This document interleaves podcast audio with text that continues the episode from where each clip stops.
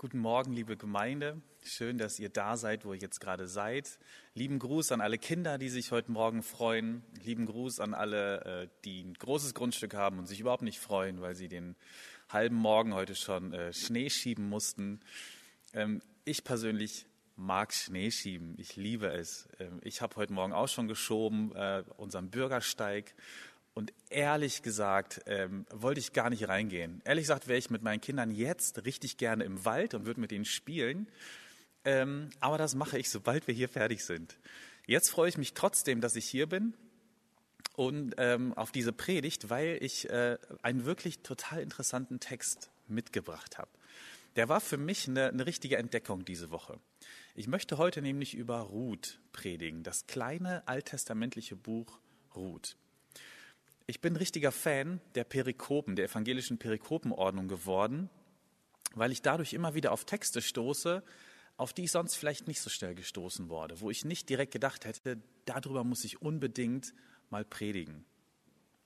Wann kommt einem schon mal der Gedanke, ich sollte unbedingt mal das Buch Ruth genauer lesen und darüber eine Predigt halten? Ich kann es euch aber nur empfehlen, das Buch mal ganz genau zu lesen. Es ist eine absolute Entdeckung. Es ist total kunstvoll geschrieben ähm, und es ist zu Recht, äh, gilt es als ein Meisterwerk der hebräischen Erzählkunst. Das ist wirklich von Anfang bis Ende total schön konstruiert, durchdacht und bis ins letzte Detail geplant. Und deshalb kann man in dem Buch auch unglaublich viel entdecken. Leider ist das Buch ähm, in den letzten Jahrhunderten oft auf eine ganz bestimmte Art und Weise gelesen und ausgelegt worden. Äh, ich habe euch ein Zitat mitgebracht, und zwar von niemand Geringeres als von Johann Wolfgang von Goethe. Der sagte oder schrieb, das Buch Ruth ist das lieblichste kleine Ganze, das uns episch und idyllisch überliefert worden ist. Und Hermann Gunkel, ein wichtiger Alttestamentler, der, sagt, der schrieb, das ist eine Geschichte, also das Buch Ruth ist eine Geschichte, wie sie das Volk gerne hört. Nach Regen, Sonnenschein. Solche Aussagen haben die Auslegungstradition der letzten paar hundert Jahre total bestimmt. Also das ist so ein romantisiertes Bild von einer jungen, von der Geschichte einer jungen Frau, die irgendwie ihren Weg macht. Dabei hat diese Geschichte von Ruth gar nicht so viel mit Romantik und mit Idylle zu tun. Und lieblich ist diese Geschichte auch nicht. In Wirklichkeit ist es ein raues und mutiges Buch. Ein Buch, das die harte soziale Wirklichkeit der Frauen damals aufgreift, beschreibt und sich dieser patriarchalen Gesellschaft, die es damals gab, stellt. Und wir kriegen einen ziemlich guten Einblick, wenn wir das Buch lesen, was es damals bedeutet hat, eine Frau zu sein. Das Buch ist voll von Alltagsrealität, und zwar von Frauen. Es geht um einen Überlebenskampf, wenn man alleine ist. Es geht um Armut. Es geht um Frauen als Opfer, Frauen als Verhandlungsgegenstand und so weiter. Und gleichzeitig lesen wir vom Mut und von der Solidarität, die möglich war. Ich werde jetzt aus dem ersten Kapitel die ersten 19 Verse lesen und immer wieder mal unterbrechen, weil es sich lohnt ähm, und die Dinge erklären. Ich fange mal mit Vers 1 an. Es war die Zeit, als das Volk Israel noch von Richtern geführt wurde. Weil im Land eine Hungersnot herrschte, verließ ein Mann aus Bethlehem im Gebiet von Juda seine Heimatstadt und suchte mit seiner Frau und seinen zwei Söhnen Zuflucht im Land Moab. Allein in dieser Einleitung, in diesem ersten Vers stecken schon unfassbar viele Informationen. Es beginnt mit einer Situation, wie sie jüdische Leser damals sehr genau kannten. Die haben direkt, ähm, wenn die diesen ersten Vers gelesen haben, an ziemlich typische Geschichten aus dem Alten Testament gedacht. Zum Beispiel Abraham und Sarah, die auch aufgebrochen sind aus Kanaan nach Ägypten, weil eine Hungersnot sie gezwungen hat. Oder die ganze Jakobsippe, die bei einer schweren Hungersnot nach Ägypten auswandern musste. Ähm, und diese Geschichte hat das Volk Israel bis heute geprägt, denn die waren gefangen dann in, in, in Ägypten ähm, und dann kam es zum Exodus. Hier mussten, musste diese junge Familie den Ort Bethlehem verlassen. Bethlehem ist hebräisch und einige wissen es von euch vielleicht, Bethlehem übersetzt bedeutet Haus des Brotes. Wir könnten auch Brothausen sagen. Diese Familie musste Brothausen verlassen. Das ist übrigens ganz typisch für das Ruth-Buch. Alle Namen haben eine Bedeutung und sind auch wichtig für die Geschichte und gestalten die Geschichte mit. Hier gleich am Anfang ist es ein bisschen ironisch. Da, wo es eigentlich genug Brot geben sollte, ist keins da. Brot bedeutet natürlich Leben. Also es ist nicht nur das Haus des Brotes, es ist auch das Haus des Lebens. Und dieses Haus des Lebens müssen, muss diese Familie jetzt verlassen. Da, wo es eigentlich Fülle gibt, da ist jetzt plötzlich Hunger. Und der Hunger ist so schlimm, dass sich die kleine Familie aufmacht und Brothausen verlässt. Um wohin zu kommen? Nach Moab. Das Land Moab war noch kleiner als Israel damals und lag östlich des Toten Meeres. Und die Moabiter waren Erzfeinde Israels. Moab war so ein verhasster kleiner Nachbar. Moab hatte jetzt nicht den gleichen Klang wie Ägypten. Ägypten war äh, eigentlich immer dieses, dieser übermächtige Nachbar, der Israel unterdrückt hat, erobert hat, wo man mal versklavt war. Ähm, und es war ein angsteinflößender Nachbar. Ganz so schlimm war es mit Moab nicht. Aber es waren genauso Erzfeinde. Und in dieses Land der Erzfeinde, da gehst du freiwillig nicht hin. Da wollte man nicht hin. Das hatte unterschiedliche Gründe. Nachbarn sind leider oft die schlimmsten Feinde, die man sich denken kann. Denn wer weit weg ist von mir, mit dem habe ich auch nichts zu tun. Aber mit so einem Nachbarn kann man sich wirklich gut streiten. Es gibt mit Moab eine Geschichte. Bei der Wüstenwanderung ähm, hatte Moab Israel damals nicht mit Brot und Wasser erwartet und versorgt, sondern Biliam beauftragt, einen Propheten, äh, um Israel zu verfluchen. Es gab dann in der Folgezeit immer wieder Kriege mit Moab. Und in der Bibel im Alten Testament finden wir an vielen Stellen schon starken Hass und eine starke Verachtung gegenüber diesem kleinen Land. Wir finden auch eine, eine starke Abgrenzung gegenüber diesem Land und diesem kleinen Volk. Es gibt den sogenannten Moabiter-Paragraphen. Das heißt, in 5. Mose 23 steht, dass es erlaubt ist, dass man Edomiter und Ägypter ab der dritten Generation in die jüdische Gemeinschaft aufnehmen durfte aber auf keinen Fall, niemals Ammoniter und Moabiter. Im Nehemiah-Buch später wird das bekräftigt, auf keinen Fall darf ein Mann aus Israel eine Frau aus Moab heiraten. Das geht nicht. Tja, und da geht die junge Familie jetzt hin. Da treibt sie der Hunger hin. Sie haben auch gar keine andere Wahl. Und das Interessante ist, sie werden aufgenommen.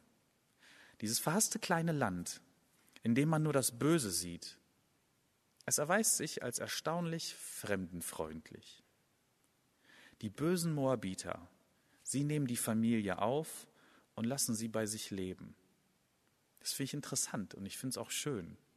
Und es ist so realistisch. Denn wir haben so lange starke Feindbilder, bis wir jemanden aus dieser Gruppe treffen, die unsere Feinde sind, der ziemlich freundlich ist mit dem man sich ja echt gut unterhalten kann, der auch nur ein Mensch ist, wie ich. Und wenn wir so ein Erlebnis machen, dann müssen wir plötzlich unser Feindbild hinterfragen. Ich weiß nicht, ob es irgendeine Gruppe gibt von Menschen, auf die ihr gerne schimpft, die ihr nicht so gut ertragen könnt. Ich weiß es nicht. Vielleicht sind es die Moslems oder die Amerikaner oder die Konservativen oder die schlimmen Linken und, und, und. Es gibt so viele Feindbilder, die man aufbauen kann. Und die kann man so lange aufrechterhalten, bis man in Not gerät und diese Feinde einem plötzlich helfen und für einen da sind. Ich lese weiter in Vers 2. Der Mann aus dieser kleinen Familie, der Mann hieß Elimelech, die Frau Noomi. Hier muss ich direkt wieder unterbrechen. Elimelech, wir haben ja gesagt, die Namen hier haben alle eine Bedeutung. Elimelech bedeutet, Gott erweist sich als König. Und auch wenn sich die Ereignisse gleich überschlagen werden in der Geschichte und die Geschichte ziemlich tragisch erstmal weitergeht, wird gleich am Anfang schon der Ton gesetzt, nämlich Gott, Jahwe, erweist sich als König. Das weiß man jetzt schon am Anfang der Geschichte. Ich lese weiter. Die Söhne waren Machlon und Kilion. Die Familie gehörte zur Sippe Ephrat, die in Bethlehem in Juda lebte. Während sie im Land Moab waren, starb Elimelech und Noomi blieb mit ihren, mit ihren beiden Söhnen allein zurück. Die Söhne heirateten zwei moabitische Frauen, Orpa und Ruth. Aber zehn Jahre später starben auch Machlon und Kilion, und ihre Mutter Noomi war nun ganz allein, ohne Mann und ohne Kinder. Die Geschichte entwickelt sich wirklich schrecklich und tragisch. Erst stirbt der Mann, die beiden Söhne heiraten moabitische Frauen, was ja streng verboten war und hier überhaupt gar kein Problem zu sein scheint. Ähm, aber zehn Jahre später sterben auch die beiden Söhne. Ihre Namen, auch das ist am Anfang schon programmatisch, bedeuten übersetzt der Schwächliche und der Kränkliche. Der Tod ist vorgezeichnet in der Geschichte. Noomi ist jetzt ganz allein. Sie ist eine Witwe, dem Hunger ausgesetzt und der Kinderlosigkeit. Und alle diese Beschreibungen sind Zeichen des Todes im Alten Testament. Wenn du Hunger leidest, kein Brot hast und kinderlos bist, dann hast du vor allem als Frau keine Zukunft. Das bedeutet den Tod. Ich lese in Vers 6 weiter. Als sie, also Noomi, erfuhr, dass der Herr seinem Volk geholfen hatte und es in Juda wieder zu essen gab, entschloss sie sich, das Land Moab zu verlassen und nach Juda zurückzukehren. Ihre Schwiegertöchter gingen mit. Noomi beschließt, in ihr Heimatland zurückzukehren. Sie ist eine gebrochene, alte Frau. Als sie später nach Bethlehem zurückkehrt, schauen die anderen Leute sich um und sagen und erinnern sich und sagen, ist das nicht Noomi von damals? Und Noomi bedeutet übersetzt die Liebliche. Als Noomi hört, dass die anderen über sie reden und sagen, es ist nicht Noomi, sagt sie, nennt mich bitte nicht so, nennt mich ab jetzt Mara, Mara die Bittere. Diese Frau ist damals mit vielen Hoffnungen, mit ihrem Mann, mit den zwei Söhnen gestartet und kehrt am Ende traurig und verbittert zurück. Auch das klingt für mich so bekannt, so realistisch. Vielleicht kennen einige von euch das auch. Oder Geschichten von anderen, bei denen es so war, dass man mit vielen Hoffnungen, mit schönen Vorstellungen gestartet ist und am Ende ist davon nicht so viel übrig geblieben. Es ist irgendwie anders gekommen und man ist ernüchtert. Eine Beziehung ist vielleicht so gut, so hoffnungsvoll gestartet und nach 10, 15, 20 Jahren merkt man, von dieser Schönheit und von den Vorstellungen am Anfang, die ich hatte, ist nicht viel übrig geblieben. Vielleicht wurde die Beziehung immer schlechter, vielleicht ist sie am Ende sogar ganz zerbrochen. Oder wir bekommen ein Kind und freuen uns und haben Hoffnung und es stirbt. Im Buch Ruth geht es vor allem um Frauen und wie hart das Schicksal zu ihnen sein kann. Da gibt es die unterschiedlichsten Geschichten bis heute, wo Frauen hoffnungsvoll starten und irgendwann ernüchtert und verbittert auf ihr Leben zurückschauen. Vielleicht hat ein Familienleben voller Hoffnung bekommen, begonnen. Äh, man hat Kinder bekommen und dann stirbt der Mann oder verlässt die Familie plötzlich, verlässt die Familie und plötzlich sind Frauen auf sich allein gestellt, müssen arbeiten, müssen sich um die Kinder kümmern, sie erziehen und an eigene Träume ist überhaupt nicht zu denken. An eigene Bedürfnisse, eigene Wünsche, nichts davon bleibt übrig. Oder Frauen, die jahrelang etwas gelernt haben, etwas genauso gut oder vielleicht noch besser können als die Männer um sie herum. Aber aus dem Beruf, aus ihrer Leidenschaft ist trotzdem nichts geworden, weil die Mutter plötzlich gepflegt werden musste oder weil der Traum des eigenen Mannes wichtiger war oder weil seine Bezahlung besser war und es dann das Vernünftige war, den eigenen Traum aufzugeben, zu begraben. Das kann extrem hart sein und es kann einen verbittert zurücklassen.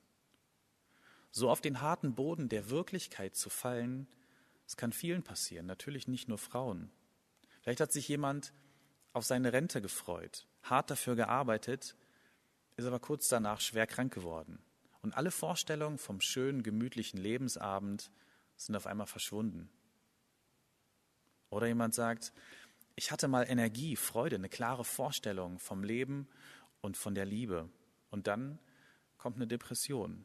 Und die einfachen und klaren Vorstellungen zerbrechen und verlieren sich im Dunkel. Und man denkt sich, bei anderen läuft es anscheinend. Nur bei mir geht alles kaputt. Wenn andere was anfassen, dann wird es zu Gold.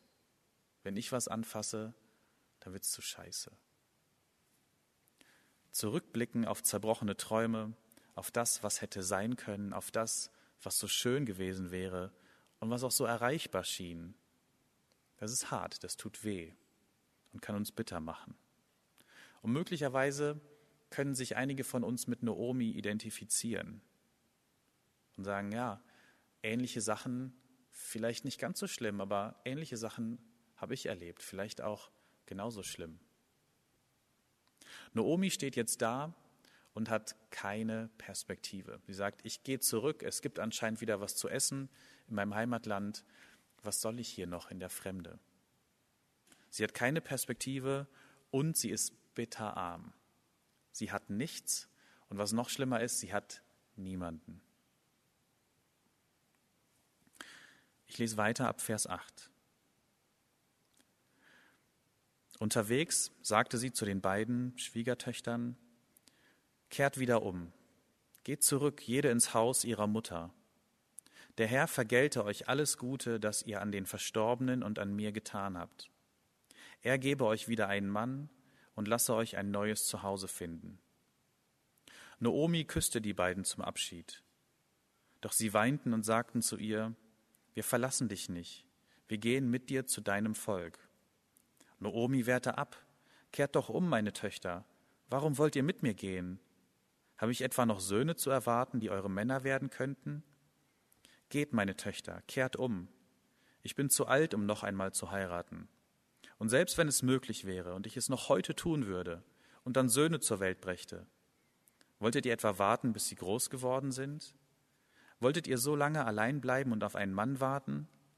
Nein, meine Töchter, ich kann euch nicht zumuten, dass ihr das bittere Schicksal teilt, das der Herr mir bereitet hat. Noomi fordert also ihre Schwiegertöchter Orpa und Ruth auf, bitte geht zurück nach Hause. Was wollt ihr denn mit mir? Was habe ich euch zu bieten? Und an der Stelle im Text steckt auch eine gute Portion antiker Humor drin. Wir würden heute Witze anders erzählen, äh, aber es ist schon lustig. Noomi sagt, was wollt ihr denn bei mir? Selbst wenn ich jetzt hier auf der Stelle heiraten würde und wenn ich Söhne bekommen würde, würdet ihr dann warten, bis sie heiratsfähig ist, sind? So völlig absurd. So absurd, dass es schon lustig ist. Aber so absurd wäre es, wenn die beiden Schwiegertöchter ihre Heimat verlassen, ihre Sicherheit verlassen würden um mit Noomi zu gehen. Das macht wirklich keinen Sinn. Der Normalfall wäre jetzt, dass Orpa und Ruth zu ihren alten Familien zurückkehren und dort in Sicherheit sind und sich eine neue Zukunft aufbauen. Das wäre auch die absolut vernünftige Entscheidung. Alles andere ist doch Wahnsinn, oder? Alleine mit einer alten Witwe in ein fremdes Land zu ziehen, ohne Mann damals, das macht keinen Sinn. Aber es kommt anders. Ich lese weiter ab Vers 14. Da weinten Ruth und Orpa noch mehr. Orpa küsste ihre Schwiegermutter und nahm Abschied. Aber Ruth blieb bei ihr. Noomi redete ihr zu. Du siehst, deine Schwägerin ist zu ihrem Volk und zu ihrem Gott zurückgegangen.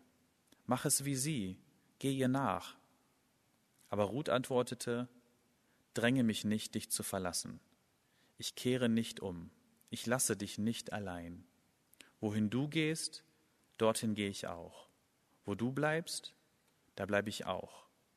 Dein Volk ist mein Volk und dein Gott ist mein Gott. Wo du stirbst, da will auch ich sterben. Dort will ich begraben werden. Der Zorn des Herrn soll mich treffen, wenn ich nicht Wort halte. Nur der Tod kann mich von dir trennen. Als Noomi sah, dass Ruth so fest entschlossen war, gab sie es auf, sie zur Heimkehr zu überreden. So gingen die beiden miteinander bis nach Bethlehem. Das ist der Höhepunkt in, in, im ersten Kapitel dieser Geschichte. Orpa geht nach Hause. Sie tut das einzig Vernünftige und das einzig Richtige. Ruth nicht. Nichts und niemand kann sie überzeugen, diese alte und verbitterte Frau, die keine Perspektive hat, zu verlassen. Das Spannende an dieser Stelle in der Geschichte ist wie so oft in der Bibel und vielleicht überhaupt in guten Erzählungen, was nicht erzählt wird was uns nicht berichtet wird. Eine entscheidende Sache wird hier mit keiner einzigen Silbe erwähnt, nämlich der Grund, warum Ruth an Noomis Seite bleiben will. Es gibt sogar eher viele Gründe dagegen, aber ein Grund, warum sie jetzt mitkommt, wird uns nicht genannt. Das ist, ist, ist eine völlige Leerstelle. Wir haben keine Ahnung. Sie bleibt bei Noomi ohne Grund und ohne Bedingung. Sie, sie stellt dir auch keine Bedingung und sagt, wenn ich bei dir bleibe, wenn ich dir helfe, dann musst du mir aber versprechen, dass du mir hilfst, dass du auch mir hilfst, dass du für mich sorgst. Nichts. Völlig selbstlos, solidarisch und voller Treue geht Ruth mit. Woran erinnert das? Es erinnert mich an Gott. So handelt Gott völlig ohne, ohne irgendeinen Grund zu haben, ist er für Menschen da. Gott braucht keinen Grund, um uns zu segnen und um uns Gutes zu tun. Gott braucht keinen Grund, um solidarisch mit uns zu sein. Es können sogar viele Gründe dagegen sprechen. Gott ist trotzdem mit uns freundlich, solidarisch, treu. Gott stellt auch keine Bedingungen. Wenn Gott treu zu uns ist, dann ist er es einfach. Was, was Ruth hier formuliert, klingt ja auch fast wie ein, äh, fast wie ein Eheversprechen. Es, es, ist, es sind richtige Bundesworte. Es ist ein treuer Schwur, den sie Noomi gegenüber formuliert. Und auch das erinnert mich an Gott. Wie Gott seine Treue immer wieder dem Volk Israel gegenüber formuliert, das wiederum selbst untreu war, Gott vergessen hat, ähm, andere Wege gegangen ist. Gott bleibt treu und steht zu seinem Bund, er steht zu seinem treue Schwur, auch uns gegenüber. Ruth wird hier dargestellt äh, mit den Wesenszügen Gottes. Also eine ausländische Frau aus Moab bildet den Charakter und den entscheidenden Wesenszug Gottes ab, nämlich seine Güte und seine Treue. Und ich finde, an dieser Stelle hat, hat diese Ruth-Geschichte eine unglaubliche Klasse. Das hat richtig Klasse, was wir hier lesen. Denn jemand, der fremd ist und eine Frau in einer patriarchalen Gesellschaft, bildet Gott ab. Gott sei Dank haben wir seit ungefähr 100 Jahren eine feministische Bewegung. Und die ist immer noch dringend notwendig. Denn bis heute reichen wir in vielen Bereichen unserer Gesellschaft nicht an das heran, was damals in diesem Buch Ruth an Maßstäben gesetzt wurde. Bis heute erreichen wir oft diese Klasse nicht, die das Buch Ruth erreicht, weil bis heute in der Realität und in der Fiktion fast alle Handlungen von Männern getrieben werden. Hier im Buch Ruth sind es plötzlich Frauen, die die Geschichte und die Handlung vorantreiben, die ihr Schicksal, das Zepter in die eigene Hand nehmen und trotz aller Widerstände mutig gestalten. Bis heute, ob es Realpolitik sind oder ob es die Erzählungen von Hollywood sind, Männer spielen immer noch die meisten Hauptrollen und sind die Helden. Und ja, es hat sich natürlich viel bewegt und es bewegt sich weiter, aber es muss sich auch noch richtig viel bewegen da bin ich total beeindruckt über dieses Buch Ruth ähm, und, und lese das total gerne. ähm, weil, weil das so ein Schatz ist in der Bibel. Denn natürlich waren auch damals eigentlich alle Schriften, alle Menschen, alle Autoren Kinder ihrer Zeit. Und der Großteil der Bibel ist auch von Männern bestimmt und auch das Gottesbild ist männlich bestimmt. Ähm, und da diese Perle, dieses Buch Ruth äh, zu entdecken, ähm, finde ich einfach schön. Es gibt in der Bibelwissenschaft eine, eine ziemliche Einigkeit, dass eigentlich alle Bücher ähm, der Bibel natürlich von Männern verfasst worden sind. Die einzige Ausnahme könnte dieses Buch Ruth sein, das entweder von einer Frau verfasst wurde oder wo im, im, im Verfasserkreis Frauen mit dabei gewesen sind und diese Geschichte aus ihrer Perspektive erzählt haben. Deshalb ist dieses Buch und diese Geschichte eine großartige Hoffnungsgeschichte. Nicht idyllisch oder simpel, sie ist schon hart und realistisch. Es ist eine Alltagsgeschichte. Und solche Geschichten von Hunger, Kinderlosigkeit und Tod kannte damals jeder. Sie konnten auch immer wieder vorkommen und es konnte jeden treffen. Aber am Ende erweist sich Gott als König. Es zeigt sich, dass Jahwe mit, diesen, mit dieser Familie, mit diesen beiden Frauen ist. Und weil Jahwe mit ihnen ist, zerbrechen die Frauen nicht ganz. Sie werden zu Subjekten ihrer eigenen Lebensgeschichte. Sie trauen sich etwas, sie schreiben ihre Geschichte weiter und Gott schreibt durch sie seine Geschichte weiter. Ruth wird zur Urgroßmutter von David und sie kommt in den Stammbaum Jesu mit rein. Also diese fremdländische Frau aus Moab ähm, ist ein Vorfahre von Jesus Christus. Und es ist so schön und faszinierend, dass mitten in diesen Alltagsgeschichten Gott seine eigene Geschichte mitschreibt. Und es kann uns Hoffnung geben, denn Gott ist auch mit uns. Egal wie krumm unser Lebensweg ist, egal wie weit wir gerade von Brothausen entfernt sind, von diesem Ort, der Zufriedenheit und Fülle verspricht, egal wie gebrochen wir gerade sind, Gott ist mit uns. Er erweist sich als König, er rettet aus dem Tod. Und er schreibt mitten in unserem Leben, das mal geradlinig und mal krumm und schief verläuft, seine eigene Segensgeschichte. Amen.